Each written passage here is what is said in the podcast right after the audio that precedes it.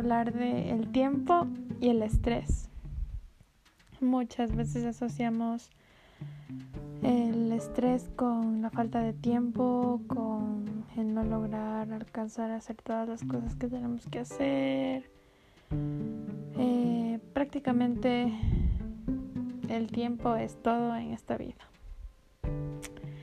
Hay una frase muy conocida de Lao Tzu, eh, que es un eh, chino, filósofo chino, que dice que la práctica de la no acción hace que todo encaje. Es decir, el no hacer nada hará que vaya todo perfectamente bien.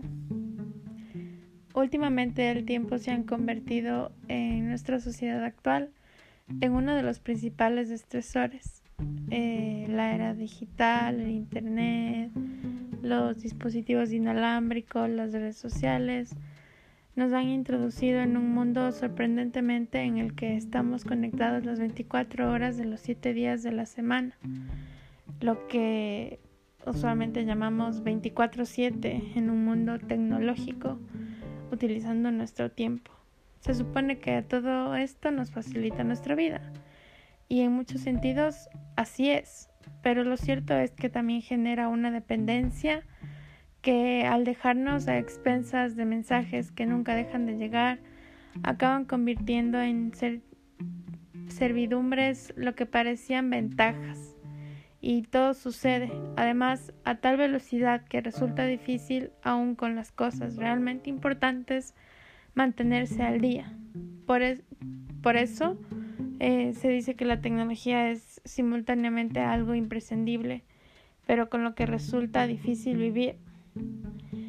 Entonces, esto no es más que el comienzo. Eh, los jóvenes desconocen que el mundo analógico en el que nacimos, eh, las personas adultas, eh, nos hallamos ahora todos inmersos en un mundo novedoso y en constante cambio, lleno de promesas y retos que hace poco ni siquiera podíamos sospechar. El tiempo, sea como fuera, siempre ha sido para nosotros un gran misterio y no hay razones para pensar que deje de serlo. Hay esta Dios de la vida en los que podemos decir que no tenemos tiempo para hacer todo lo que tenemos que hacer, y los años pasan tan a prisa que a veces nos preguntamos dónde se ha quedado todo el tiempo, qué hemos hecho con nuestras vidas. Sin embargo, el tiempo parece discurrir muy lentamente y los días y las horas parecen interminables. No sabemos qué hacer con el tiempo, por más extraño que pueda parecer.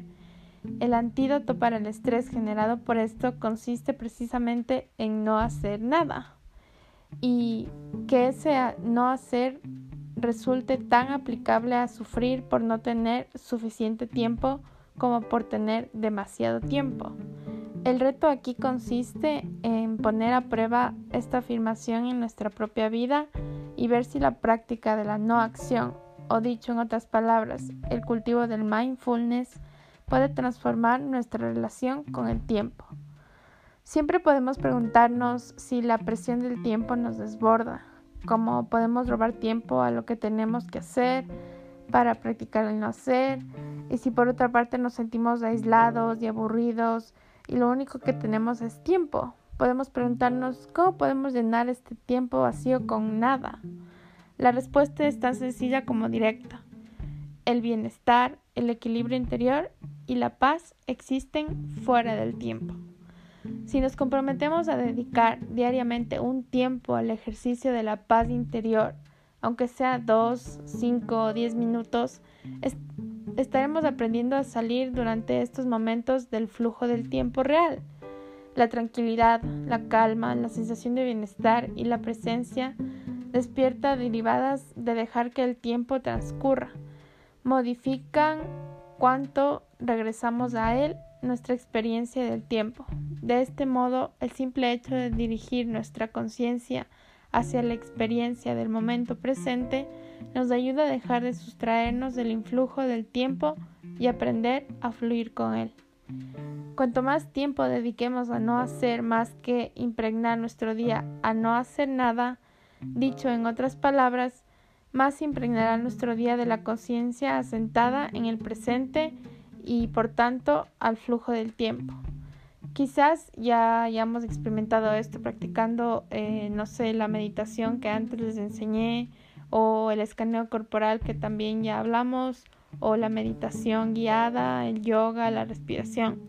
Quizás ya hayamos visto que ser consciente no requiere tiempo, que la conciencia simplemente llena cada momento, restablece nuestra plenitud, nos ayuda a encarnarnos en nuestra propia vida y por eso si nos sentimos estresados de alguna manera mm, por el tiempo, tenemos que vivir el presente, proporcionándonos el no hacer nada.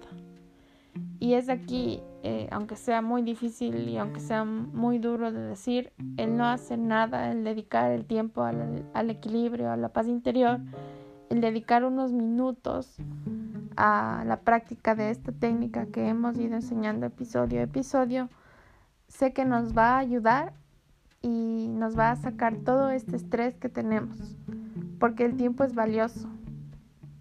Eso ya lo sabemos.